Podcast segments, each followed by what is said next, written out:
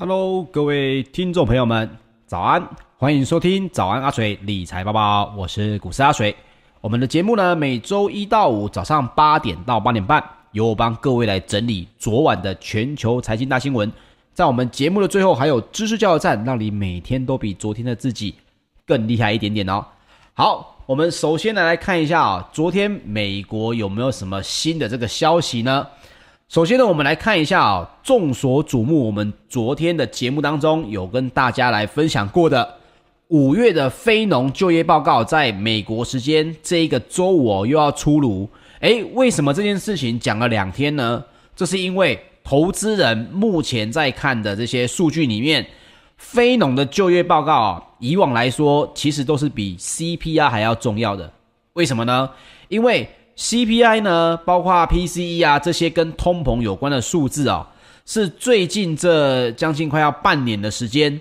大家开始对于美国的联准会担心，因为通膨过强，所以呢提早的升息或者是减少 QE 的这个计划，所以现在才会非常的关注所谓的啊 CPI 啊，或者是这个 PCE 这种所谓跟通膨有关的数字，但其实。一直以来，美股当中哦，大家在看的这个相关的经济数据里面，很重要的一块，其实就是非农就业报告了。所以，到底非农在这个周五美国时间，它的公布结果比预期还要强，虽然有可能会让大家觉得，诶，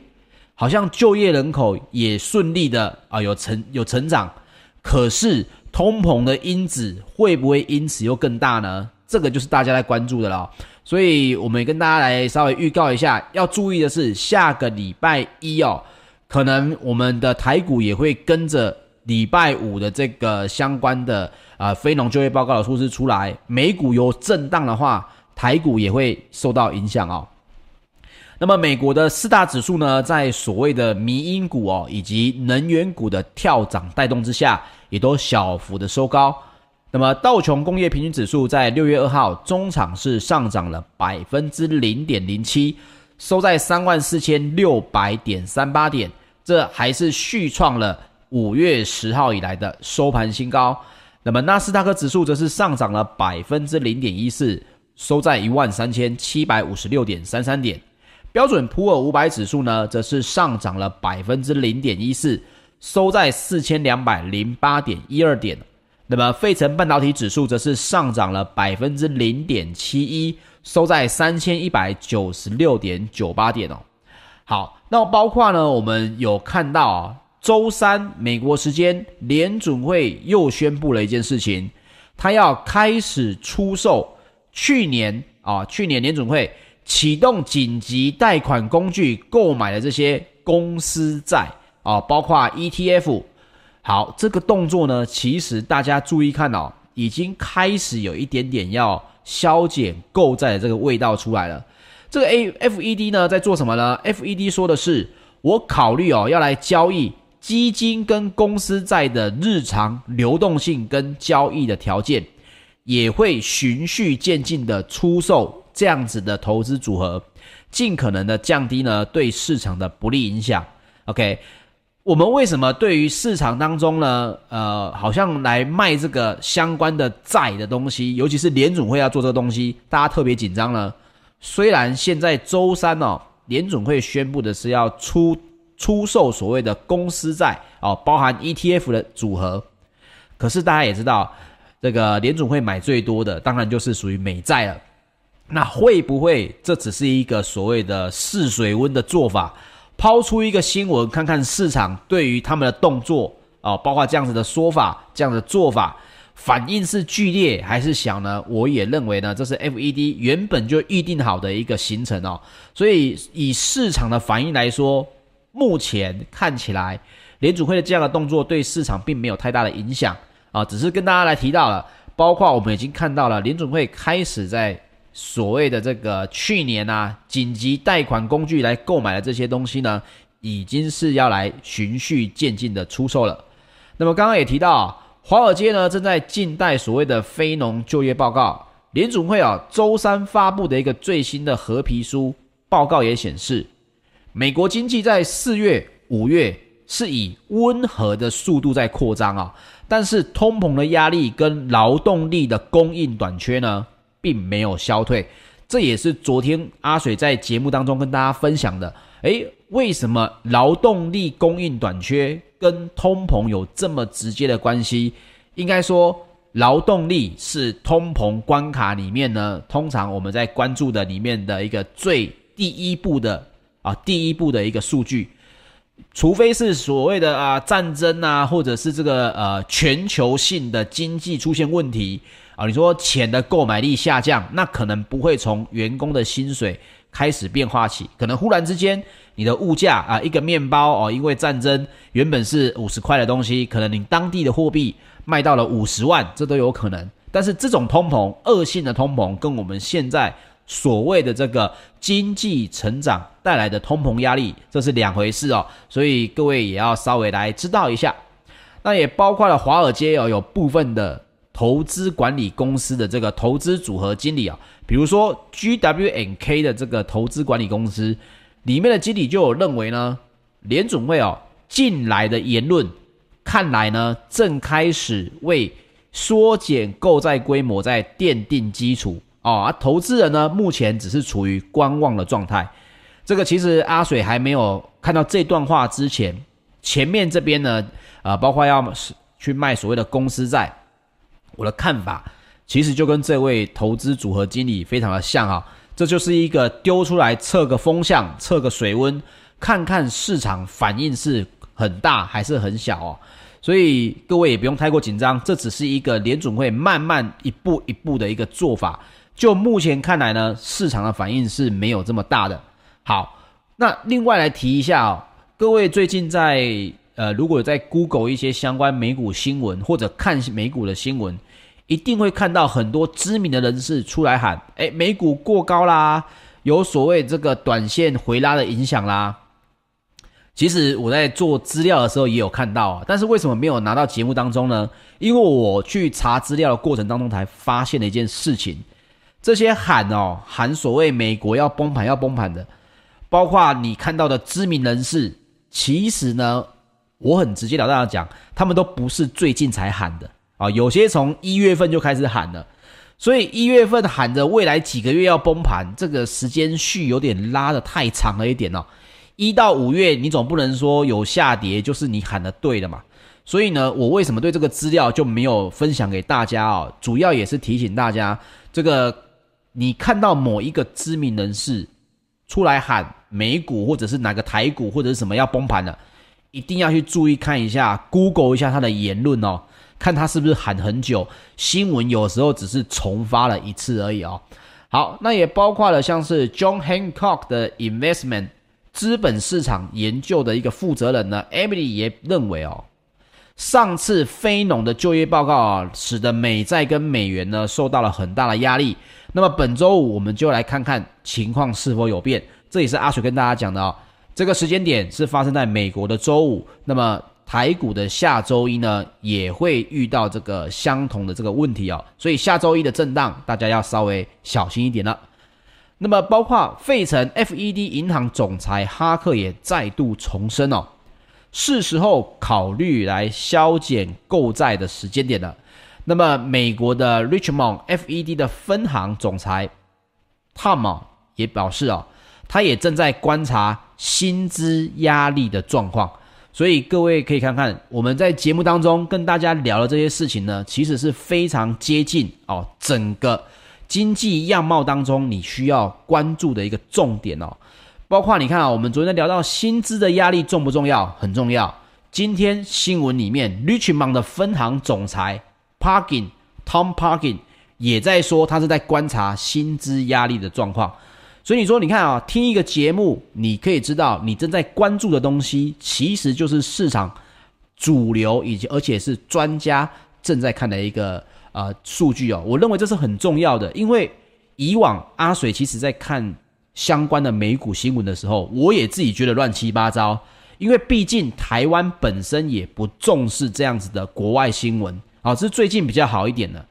不然以前呢，你基本上要看一些美股的新闻哦，只看得到美股涨跌，但是并没有人去跟你了解哦，必说明说为什么会这样子，甚至当中的关联性是搭不起来的。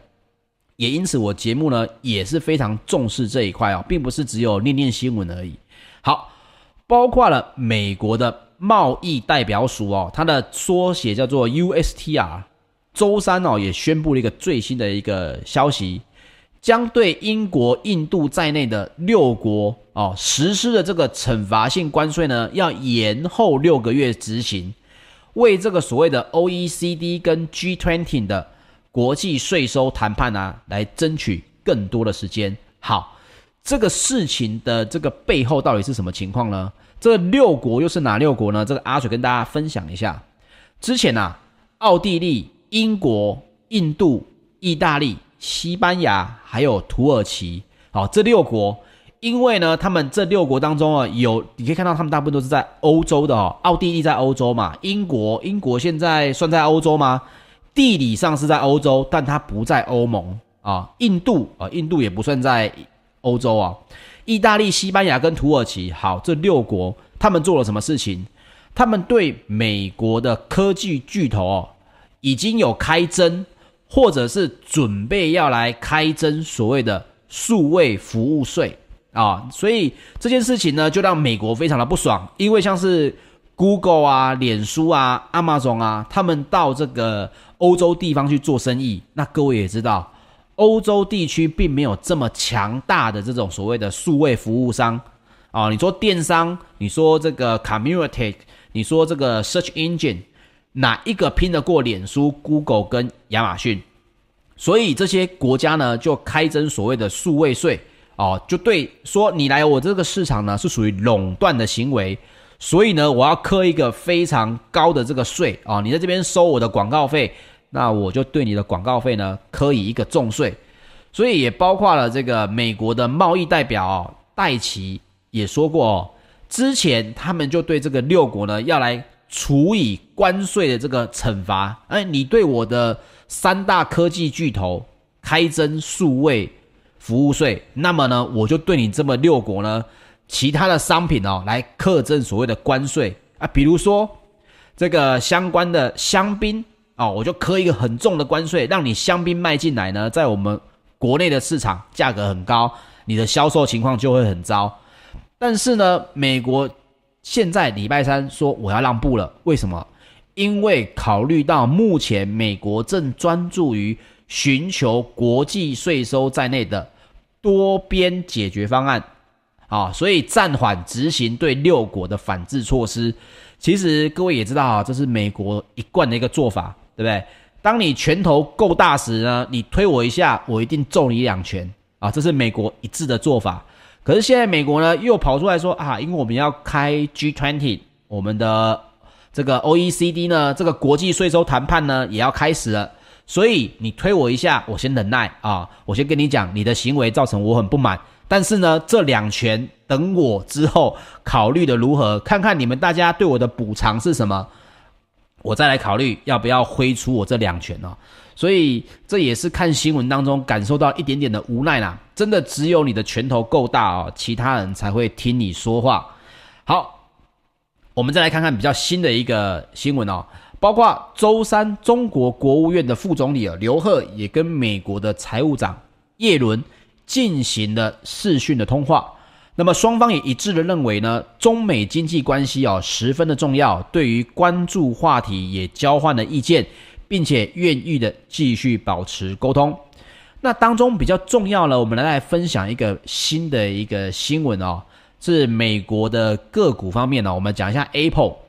我们众所皆知呢，苹果呢其实一直以来也都没有说，诶，我们对汽车产业没兴趣。哦，它一直展现的都是，诶，我对于所谓的 Apple Car 是很有可能的。但是根据报道哦。最近几个月呢，苹果公司的自动驾驶团队哦，流失了多位的高级管理人员，这就为苹果呢能不能在接下来的五年推出 Apple 电动汽车带来一个额外的复杂性哦。那么也根据报道哦，苹果自动驾驶部门呢有数百位的工程师在研究底层的自动驾驶汽车技术，还有几组员工呢在研发实车。那么负责该部门的哦，是一位特斯拉的前资深车辆工程师，还有一个不到十二名哦高级管理的一个管理团队。但是呢，最新的报道显示，这十二名管理人员哦，今年至少已经离开了三位，其中呢，像是 Dave Scott 现在已经跑去了医疗的保健公司哦，Hyperfine 的这个公司去当 CEO 了。我自己去创业了。另外呢，他的这个斯科特领导的这个团队哦，同时原本是致力于研究汽车相关的这个机机器人技术的。而在这个斯科特离开去创业之前呢，另外一位哦，在苹果。专门在做自动驾驶汽车安全跟监管的这个团队的 James Wade 啊，也离职了。那跑去哪里呢？跑去另外一家公司去做公共道路自动驾驶汽车了，也是一家新创公司。所以在美国，当年我们在美国工作也都是这样子哈。在台湾，如果你去新创公司工作的话，基本上我们大家都会，呃，以前呐，我还在业界的时候。大家都会说哦，你就是准备哦做到死，然后听老板画大饼，跟你说了，我们公司上市之后呢，你可以多么有钱，多么有钱。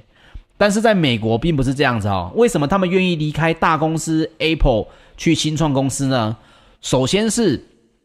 大公司，包括 Google 啊、脸书啊、Amazon 啊、Apple，都是这些新创公司非常喜欢的这些人才的一个培育地，因为你见过大企业。你见过大场面，那你来我这里呢？我又没有大公司绑手绑脚的这个事情，你可以尽情的发展哦。而且我们的企业文化呢，如果你技术够强，我们甚至可以以你为企业文化哦。这在大公司里面就非常的不同了。所以包括了这些人离开哦，其实大家都会对 Apple Car 接下来能不能如同预期的，因为各位要知道，诶，高阶经理。在我们的印象当中啊，不就是出张嘴的吗？可是，在这些新创技术当中哦，这些公司里面的这些高管哦是非常重要的，因为他们所带领的技术，甚至是他们身上的专利哦，都是可以帮助企业有一个跨过很多原本要绕一圈的事情。所以，Apple Car 接下来对特斯拉的影响会不会变小？也会不会让阿水一直以来在说的，我跟大家一直在聊的就是。电动车接下来包括十年、二十年，各位可以去看一下，是不是真的如我所说，并不是只有 Apple，也并不是只有特斯拉啊，会不会有其他小的，甚至大家没听过的这种黑马出现？大家也可以继续来观察一下。好，欧股方面呢，欧美的经济数据非常的强健，那与此同时，油价也是在续涨。引领了欧洲的能源股飙涨，泛欧指呢也持续徘徊在空前的新高哦。周三泛欧的 STOXX 六百指数呢上涨了零点二八，那么欧洲的三大指数也都是上涨的。英国的 FTSE 一百指数上涨了零点三九，德国的 DAX 指数上涨了百分之零点二三，也是创了历史的收盘新高。法国的 CAC 指数呢，则是上涨了百分之零点五哦。好，那我们要再聊到一件事情，包括了昨天我们有提到，石油输出国组织跟伙伴国 OPEC Plus 哦，维维持所谓的原意哦，要渐进的增产。那个这个待会呢，我们在呃相关的石油方面会跟大家再聊一下。那我们要讲的是石油持持续上涨哦，对于欧洲的油气股哦，这个相关的石油天然气的股票呢，就有很大的推升力道了。所以欧洲的油气股呢，在昨天就上涨了百分之零点九，当中呢，包括 BP 还有壳牌都分别上涨了百分之二以上哦。同时跟大家分享的，能源的价格飞涨，一定要记得一件事情。能源一直以来都是通膨很大很大的问题啊，所以欧元区的生产者物价指数的增幅也超出预期了。什么叫做欧元区的生产者物价指数？它的缩写叫做 PPI。这个事情是什么呢？它跟所谓的 CPI 又有什么不一样？PPI 呢，它讲的叫做生产者的物价，这个意思就是。你生产这个产品的时候，成本的价格本身有没有产生的变化？那么欧元区在欧洲的统计局公布哦，四月欧元区的 PPI 月增百分之一点零，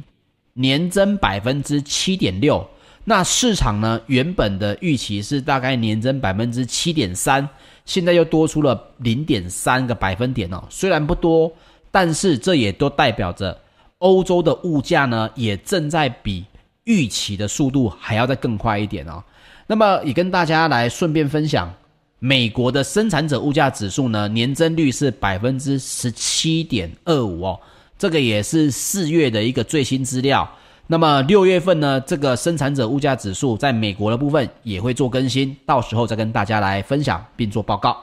好，我们来聊聊石油方面哦。纽约商业交易所七月的原油期货在六月二号收盘上涨了百分之一点六，来到每桶六十八点八三美元，还是继续在创下二零一八年十月以来的新高。欧洲的 ICE 期货交易所呢，近月布兰特原油也上涨了百分之一点六，各位已经每桶七十一点三五美元了。我们之前才在喊七十七十，现在已经七十一点三五了。那么，挪威瑞兹德能源咨询公司的石油市场分析师啊，Dickson 又出来表示了，有在听我们的节目的，应该对 Dickson 很熟吧？这个他又出来说了，他说。石油市场哦，欢迎 OPEC Plus 维持当前的产量计划的决定，以及需求复苏的迹象带动油价的上涨啊。当然啊，他是能源咨询公司里面的石油市场分析师，当然石油市场越热越好啊。那各位有没有觉得一个觉得奇怪的地方？OPEC Plus 呢，在六月一号的会议讲的是要增产、增加。产量，诶，为什么石油并不是因为这样子的缘故而下跌？你要增产，供给增加，应该要价格要上涨啊。这个地方呢，阿水在今天的节目当中也是跟大家来详细的分享一下。这是因为哦，数字的关系。OPEC Plus 呢，今年四月哦，决议一件事情，五月、六月我分别要增产每天哦三十五万桶。三十五万，各位来对这个数字有点印象好了。七月呢，我要增产四十五万桶，而沙乌地阿拉伯呢，也在五到七月要逐步的撤回自愿减产的每天一百万桶。好，那各位一定会说，对呀，不是在减产吗？不是在增，不是在减少减产吗？不是在增产吗？可是各位来看一下哦，这些数字啊，三十五万、四十五万、一百万啊，听起来很多，对不对？但是。沙乌地阿拉伯的能源部部长自己都出来说了，他是亲王哦，他是亲王，他自己都出来说了，他在 OPEC Plus 的会议之后出来说，美国跟中国的中国大陆的石油需求都已经出现了很良好的复苏，而 OPEC Plus 就预估啊，二零二一年全球石油的需求从现在开始渴望年增一天六百万桶，看到了吗？你一天的需求，接下来会日增呃年增一天是六百万桶，而我的增产呢，只增产三十五万桶、四十五万桶，跟减产的一百万桶，我要分别撤回，还要分三个月撤回。所以各位看看这个数字加起来，连它的这个五分之一都不到，难怪石油价格会上升。同时哦，OPEC 的秘书长啊。巴尔金都也说了，伊朗的原油在这个可能重回市场这件事情没有错，但是呢，这个生产跟出口要获得制裁的解除的话，即使很顺利，也只会增加每天一百到一百五十万桶的供应。各位，OPEC Plus 要取消减产的数字，一个月加起来其实不到一百五十万。就算是伊朗制裁非常快的恢复了，也在增加一百五十万，也才总共加起来不到三百万每天的石油产量的增加。但是石油需求现在是年增是每天六百万桶，各位可以去想想哦，单单以所谓的供给来说，这个石油价格是不是还是有机会往上涨？这个就是为什么看新闻一定不要被这个媒体带着走，不要被标题带着走。你要看里面的一些详细数据哦，去想说，诶，为什么跟我们想的逻辑不太一样？自然而然，你对于石油方面的了解，不敢说是专家，但是有人问你石油方面的东西，你绝对可以侃侃而谈哦。好，我们再来讲讲金属方面。